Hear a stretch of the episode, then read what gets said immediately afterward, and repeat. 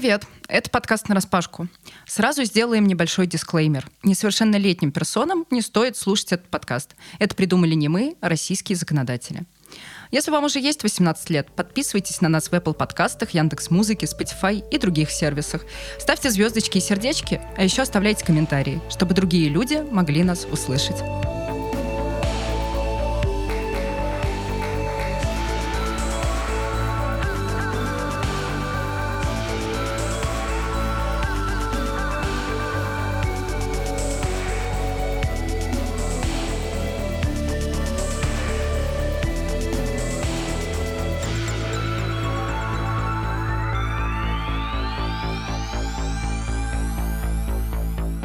Привет, это Маша Лацинская. Никита Андреянов. Слава Мария Русова. И Катя Кудрявцева. Сегодня у нас будет сложная тема для обсуждения. Я ребятам хотела вбросить что-то по проще, повеселее, но они сказали, у нас британский подкаст. Ну, мы про никакой... бывших уже поговорили. Я да, да, говорила. Я подумала, раз мы говорили про бывших, можно и про первый секс поговорить, а ребята говорят, нет, мы еще не готовы. Поэтому мы будем обсуждать внутреннюю гомофобию и хотим копнуть поглубже, заглянуть в бездну своего гомосексуального или бисексуального или какого-нибудь еще квирного прошлого и откопать, за что мы себя ненавидели, не любили, боялись. И боялись ли на самом деле? Были ли у нас какие-то страхи и переживания? Вот, но я каждый раз, когда думаю про внутреннюю гомофобию, про сам этот феномен, или там внутреннюю трансфобию, или внутреннюю бифобию, э, это, же, это же есть, да, это частая такая штука у ЛГБТ-людей. Я думаю, блин, вот гетеросексуальные люди, которые гомофобные, ну вообще квирфобные, они же не понимают, что мы самодостаточные и сами себя можем сожрать просто за, то, какие мы есть, и зачем нам еще эта внешняя гомофобия, если нам хватает внутренней. Вот было ли у вас такое, когда вы себя начали как-то идентифицировать как не гетеросексуальных персон? Мне кажется, что я первый раз столкнулся с понятием и концептом внутренней гомофобии как раз в первые месяцы, когда я совершил камин перед своей первой подругой и перед самим собой непосредственно, у меня этот процесс сопровождался просмотром одного такого достаточно айконик ЛГБТ-сериала, который называется «Will и Грейс». И там а, как раз был один персонаж, который любил концерты Шер, постоянно танцевал песни Брит... короче, танцы из песен Бритни Спирс. И вот такой, в общем, был достаточно карикатурной гей-персоной. И я всегда смотрел и думал, что фу, не хочу быть таким, как он, я хочу быть нормальным мужиком, даже несмотря на то, что я гей, хочу быть вот таким, короче, человеком в костюме, чтобы все другие меня воспринимали всерьез.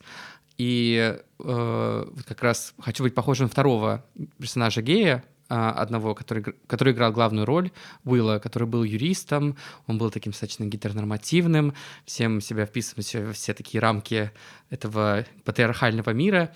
И вот я помню, что меня очень пугал образ вот этих вот супер ярких, супер э, феминных э, геев, и мечтал, ну, короче, я надеялся, что я вырасту и буду не таким. И теперь ты танцуешь под Леди Гагу. Но, как бы, да, все пошло не туда. В общем, теперь у меня немножко все, э, ну, полярно. Не немножко, а полярно поменяли взгляды на это все. И это были долгие-долгие годы работы над своей внутренней гомофобией mm. непосредственно.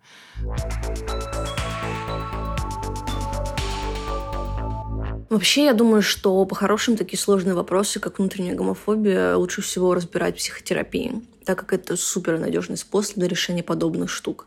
Есть, конечно, ситуации, в которых легко получается разобраться самостоятельно, но если вдруг вы чувствуете, что на вас этот внутренний конфликт давит так, что быть один на один с этой темой не получается, то наш подкаст предлагает вам воспользоваться сервисом «Ясно». Сервис позволяет подобрать специалиста под абсолютно любой ваш запрос, так как на платформе работает более тысячи психотерапевтов.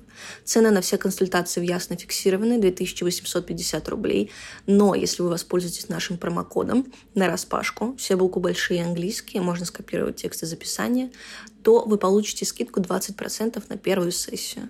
Берегите себя. Обнимаем. Вот сейчас Никита так рассказывал подробно, я поняла, что у меня такого не было.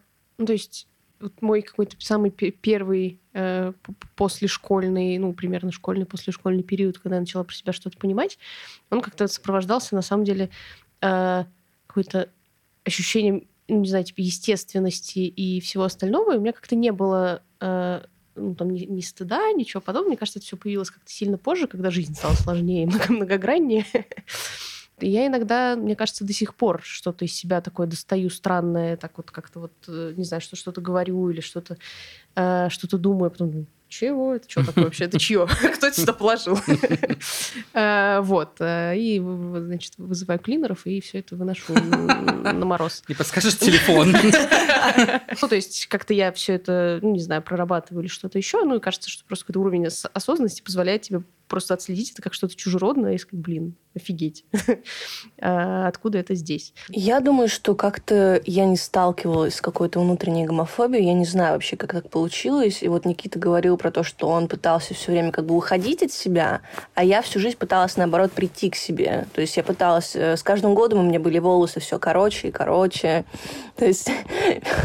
и вот как бы, ну, вот такие вот какие-то элементы. То есть одежда, все там, я не знаю, как-то более маскулиннее, или наоборот, когда где-то начали бы какие-то более там феминные штуки и так далее. То есть как бы все это время, и как бы я продолжаю этим заниматься, я как бы иду к себе и не чувствую никаких угрызений совести, никакого э, груза ненависти и именно внутренней.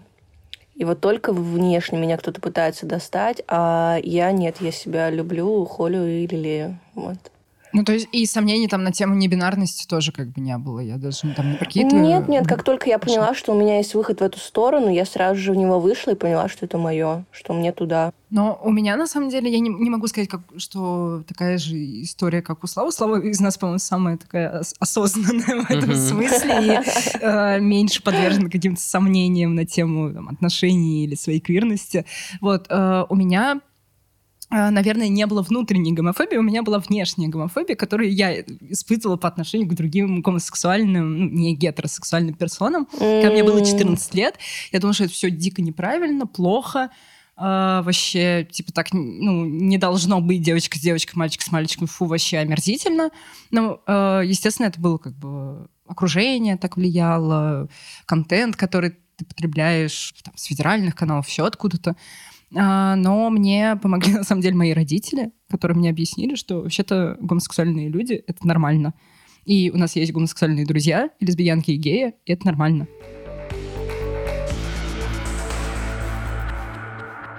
Пока обычные люди влюбляются, расходятся, занимаются сексом, ходят на тусовки, лесбиянки читают тексты.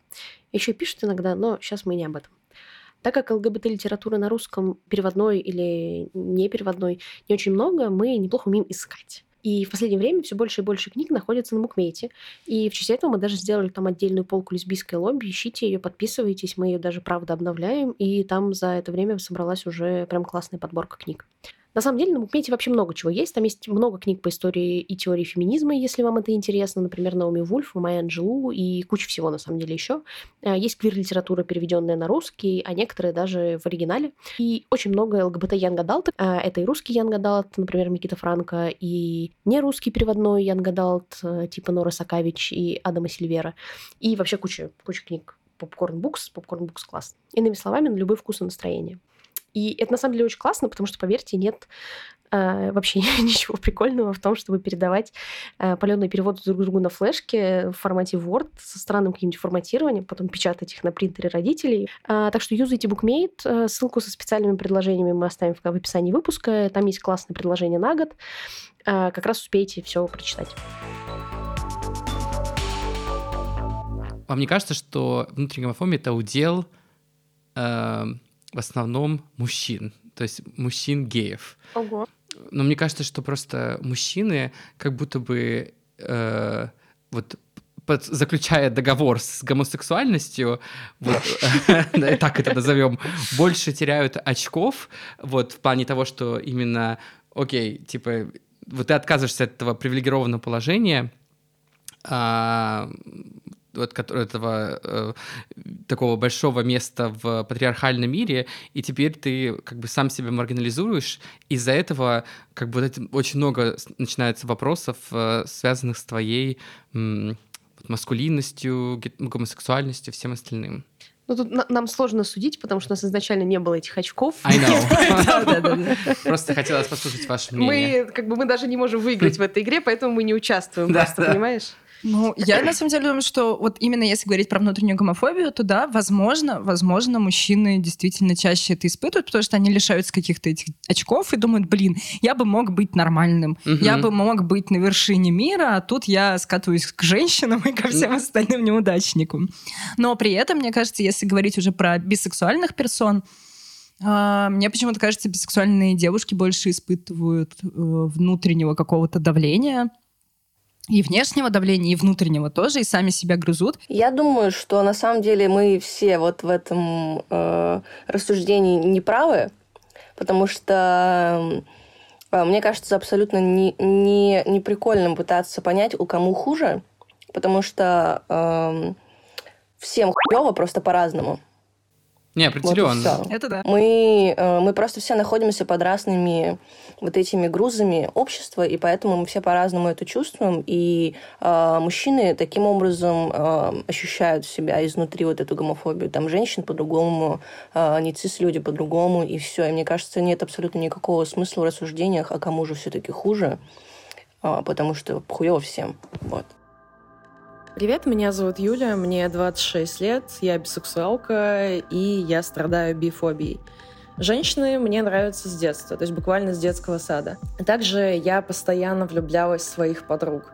Я всегда восхищалась ими, они всегда привлекали меня, я смотрела на них всегда снизу вверх. Также меня всегда сексуально привлекали женщины. Я вступала с ними в отношения, но эти отношения никогда не были долгосрочными, и они никогда не приводили к сексу. То есть у меня сексуального опыта с женщинами нет. И на самом деле мне даже стыдно в этом признаться. Потому что в такие моменты мне кажется, что я даже не бисексуалка, я просто натуралка, которая пытается привлечь внимание.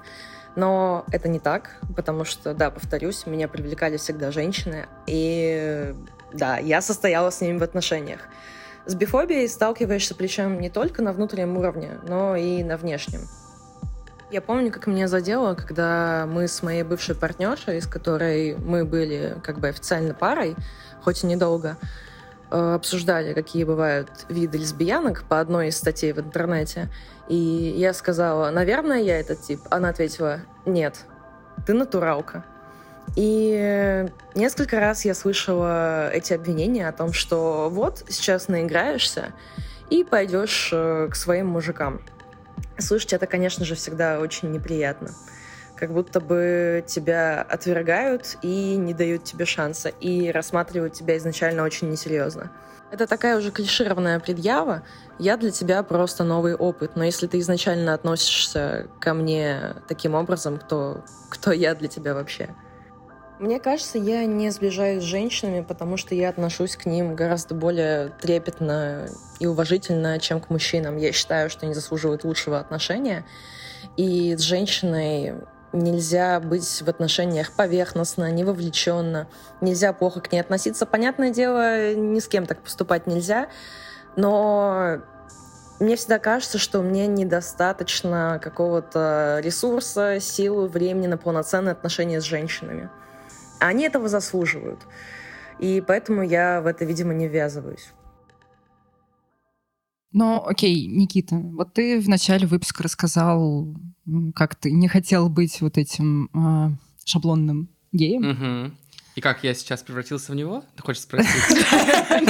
Ну, а как это реально интересно, Как, Никита. как вы к этому пришли? И кем вы видите себя через пять лет? Слушай, на самом деле... Шаблонным геем. Да, на самом деле вы будете смеяться, но здесь мне опять же помогло шоу RuPaul's Drag Race. Не может быть! О, боже мой! Просто в Невероятно. гейм можем играть. Просто вы э, выпивайте каждый раз, когда Никита говорит RuPaul's Drag Race в, кон- в контексте э, вып- э, шоу на распашку, и каждый раз, когда Маша, Катя и Слава говорят «О, боже».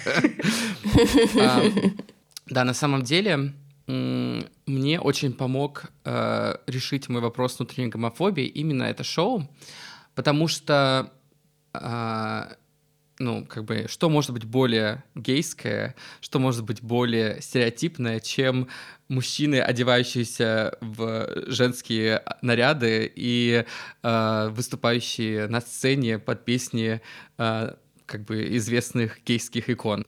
На самом деле меня очень вдохновили в свое время. Я думаю, что это был год 2015, вот как раз когда я очень вплотную начал увлекаться этим всем э, миром э, дрэга.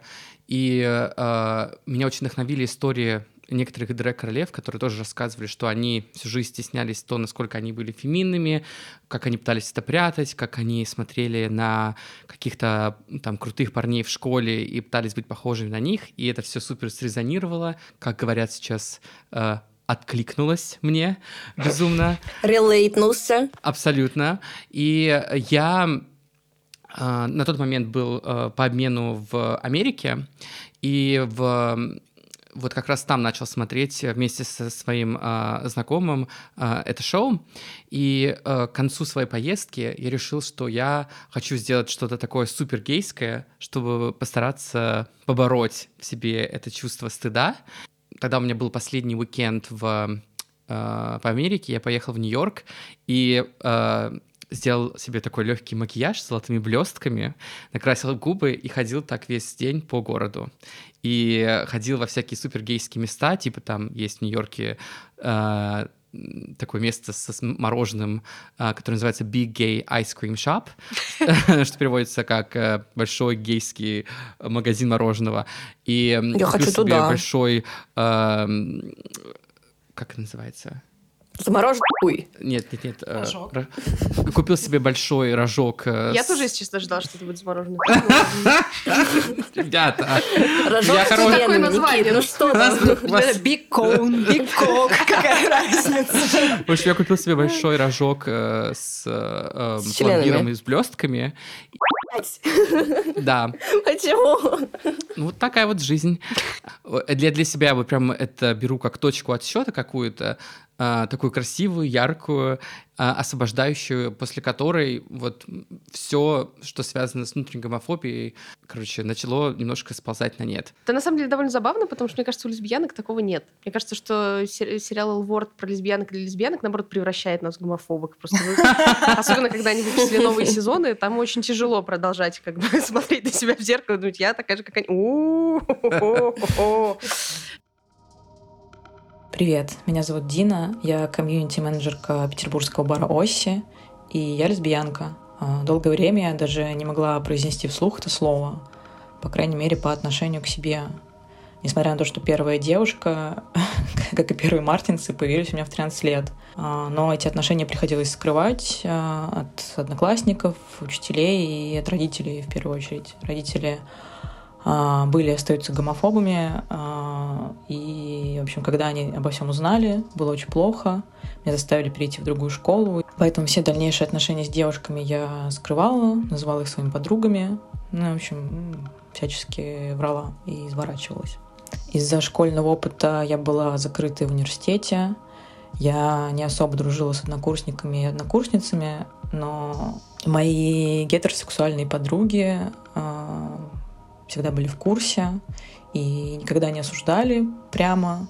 Но в те годы поддержки я тоже не чувствовала от них. Весь этот опыт сформировал во мне некую установку, что быть лесбиянкой ненормально и стыдно, и лучше вообще это слово не произносить вслух и что я ненормальная, и что от приличных людей хорошо бы это все скрывать. Еще лучше найти себе, наконец, мужика. И я даже изредка спала с парнями, видимо, чтобы доказать себе и окружающим, что я не совсем ненормальная, что шансы есть. Спойлер, шансов не было. Переломный момент случился, когда мне было 26. Это был 2014 год, э, Квирфест. На входе в пассаж увидела полицейских, Прошла наверх, увидела там толпу каких-то странных людей, явно не ЛГБТ. Потом выяснилось, что туда приходил Милонов. Я стою, не понимаю, что делать. И тут ко мне подходит девушка и говорит о том, что вот э, мы тут пришли, чтобы типа пиздить гомосеков, а вы? И тут я чувствую, что я просто не могу ничего сказать другого. И говорю, а я лесбиянка. И понимаю, какая волна в этот момент поднимается во мне, волна гнева, справедливости и гордости за себя. Страх тоже, конечно, был, но все вот эти ощущения, они были гораздо сильнее.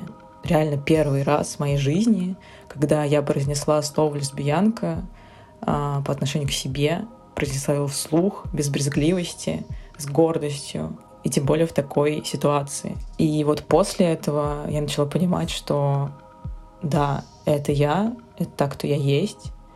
Я вот здесь стою, и я собой горжусь. И, конечно же, принятие не пришло ко мне сразу в этот волшебный момент. Э, но начиная с него, все стало как будто бы проясняться, облака стали так рассеиваться, и я начала видеть себя. Ну, я, кстати, подумала, что у меня, наверное, был, были такие знаете, мысли, что я не хочу быть шаблонной лесбиянкой, но я и стала тоже. Вот. А сейчас, наверное, уже не, не такая шаблонная, но еще типа пару лет назад, когда я особенно коротко стриглась и была покруглее, такой прям, знаете, софт-буч маленький. Sweet. Вот. Baby И soft butch. Мне на самом деле с этим тяжело, потому что я никогда не хотела быть вот этими бучами с Пушкинской площади, но я и не, не стала.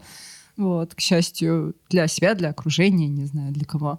Для этих лучей из Пушкинской площади тоже закончилась, А мне кажется, их больше там нет. Не знаю. Если есть, расскажите наши слушательницы, пожалуйста. Давайте, да, если что, организуем поход на Пушкинскую Сходку на площадь. пушке, девчонки. Если их там нету, то мы с ими станем.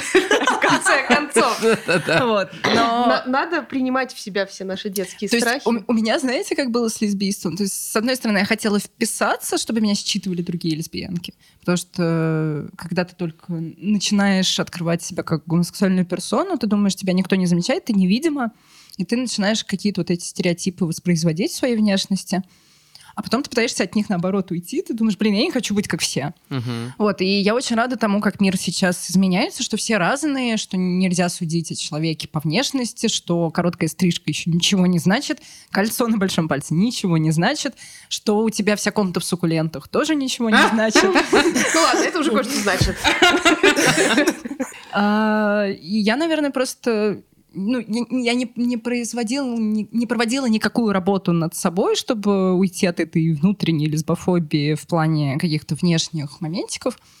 Просто мир поменялся, мир стал как-то разнообразнее, стереотипов стало все-таки поменьше, хотя до сих пор в своем любимом паблике в теме 18+, во ВКонтакте я вижу воспроизведение этих всех лесбийских стереотипов. Но я рада, что мое окружение, э, слушательницы подкаста на распашку, читательницы лесбийского лобби, они все-таки в другой какой-то парадигме живут. И действительно все очень-очень стало размыто. И я скорее за такое размытие, что можно выглядеть как угодно, делать что угодно, и никто не имеет права за тебя решать, лесбиянка ты или нет. Ты сама решаешь. Мне кажется, ты затронул, кстати, очень интересный поинт про то, что а, как бы ты хочешь как будто бы выглядеть иногда более гейским или лесбийским для того, чтобы люди тебя могли внутри комьюнити идентифицировать. А с другой стороны, это же в этом же комьюнити и порицается. То есть я просто вспоминаю а, там знакомства в дейтинг-эпах, в, там типа Hornet, Grindr, что угодно, в общем, перечисляйте. И э, как бы вроде бы ты там должен как-то показать, что ты заинтересован в мужчинках, ты туда там заходишь, э, э, короче, ну, в общем, не знаю, хочешь показать, какую там ты красивую бороду в блестках сделал, да, как ты фабулous выглядишь на каблуках на хэллоуинской вечеринке, а там э, встречаешь комментарии в стиле «манерные идут лесом», принцессы и люди с короной в бан. И как бы, ну, типа, как я должен вообще на этих всех стульях усидеть? Что я должен, как бы, как я должен выглядеть? В общем, эм, это такая реально э, супер э, сложная и большая история, внутренняя гомофобия, которая просачивается абсолютно разные части твоей жизни и всплывают у тебя то тут, то там, и аукиваются тебе, и, в общем, короче, тяжело, тяжело. Привет, я Паша, мне 36 лет, я гей. Еще год назад я не мог произнести эту фразу вслух, не то что в открытом пространстве с малознакомыми людьми, но и даже со своими близкими друзьями, которые так были в курсе моей ориентации и, более того, моих долгосрочных отношений, которые я особо никогда и не скрывал. Свою гомосексуальность я осознал достаточно рано, а то, что это что-то неправильное и порицаемое обществом, я узнал намного-намного позже, когда начал слышать это от своих знакомых, от окружения, а все эти шуточки, плохие слова и прочее, прочее, прочее направлены в сторону не гетеро людей. Возможно, еще сыграл тот факт, что мой камин перед мамой прошел очень-очень негладко, с а, кучей негативных последствий. А, поэтому я, во-первых, никогда не афишировал свою ориентацию, во-вторых, мне, конечно же, было страшно. Я не знал, как с этим справляться, я не знал, как с этим уживаться, но на тот момент в моей голове было понятие, что так жить нормально в кавычках а, для всех не гетеро людей, и многие люди через это проходят и проходили, я читал кучу различных историй про это, поэтому в какой-то момент во мне выработалась броня, я не подпускал к себе людей а, очень близко, я замкнулся в каком-то очень маленьком тесном круге общения, а, и все мое непринятие себя и непринятие ситуации выливалось в, какие-то агр... в какую-то агрессию, в какую-то надменность. Естественно, мне были присущи фразочки, что я нормальный гей, а не такой, как эти.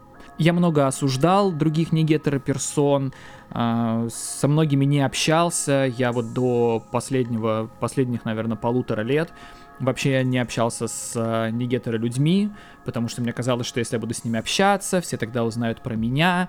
А, само понятие внутренняя гомофобия я узнал достаточно давно, но никогда к себе его не применял, потому что мне казалось, что внутренняя гомофобия это вот что-то, когда ты себя отрицаешь, ты себя не принимаешь, когда ты хочешь стать нормальным в кавычках. Я вступил в отношения достаточно в юном возрасте и все про себя понимал и знал, кто я и что я.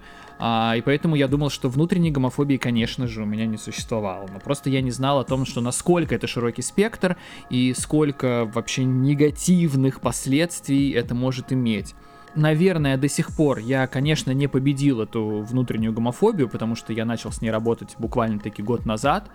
Мне очень помогла психотерапия, и мне очень помогла брошюра от ЛГБТ-группы «Выход» Санкт-Петербургской. Эта брошюра есть в доступе на их сайте.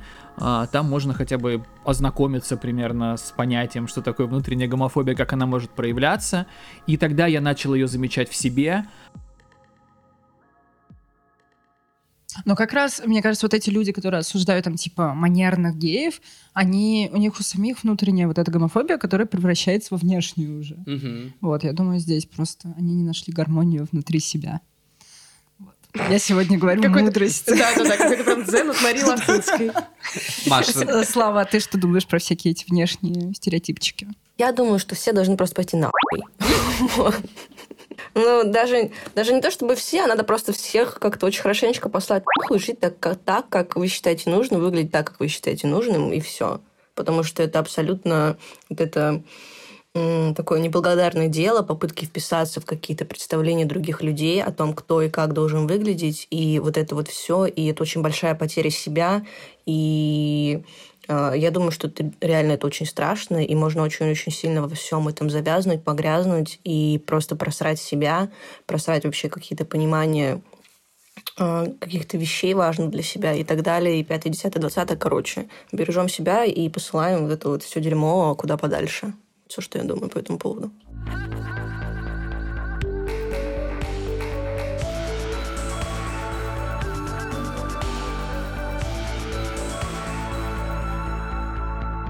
Всем привет, меня зовут Лёша.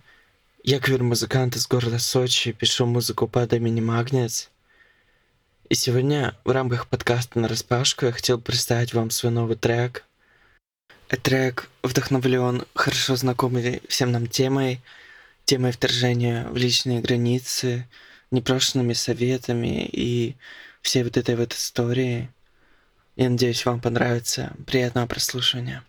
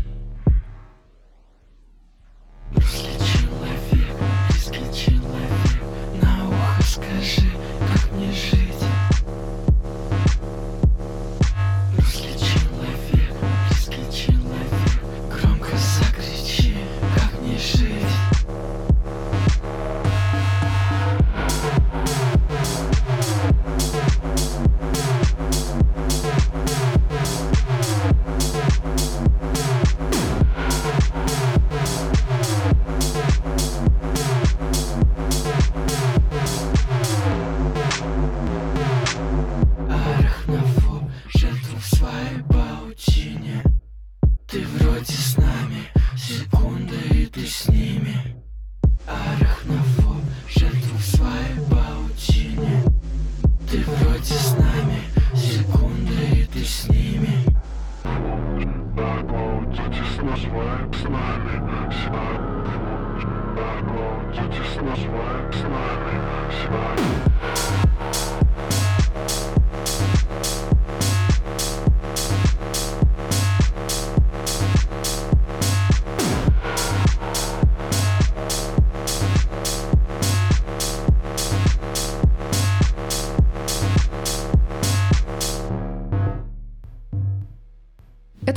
подкаст «Нараспашку».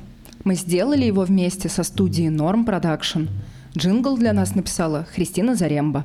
Слушайте нас в Apple подкастах, Castbox'е, Яндекс.Музыке, Spotify и других сервисах и приложениях. Подписывайтесь на нас в Инстаграме и ставьте лайки.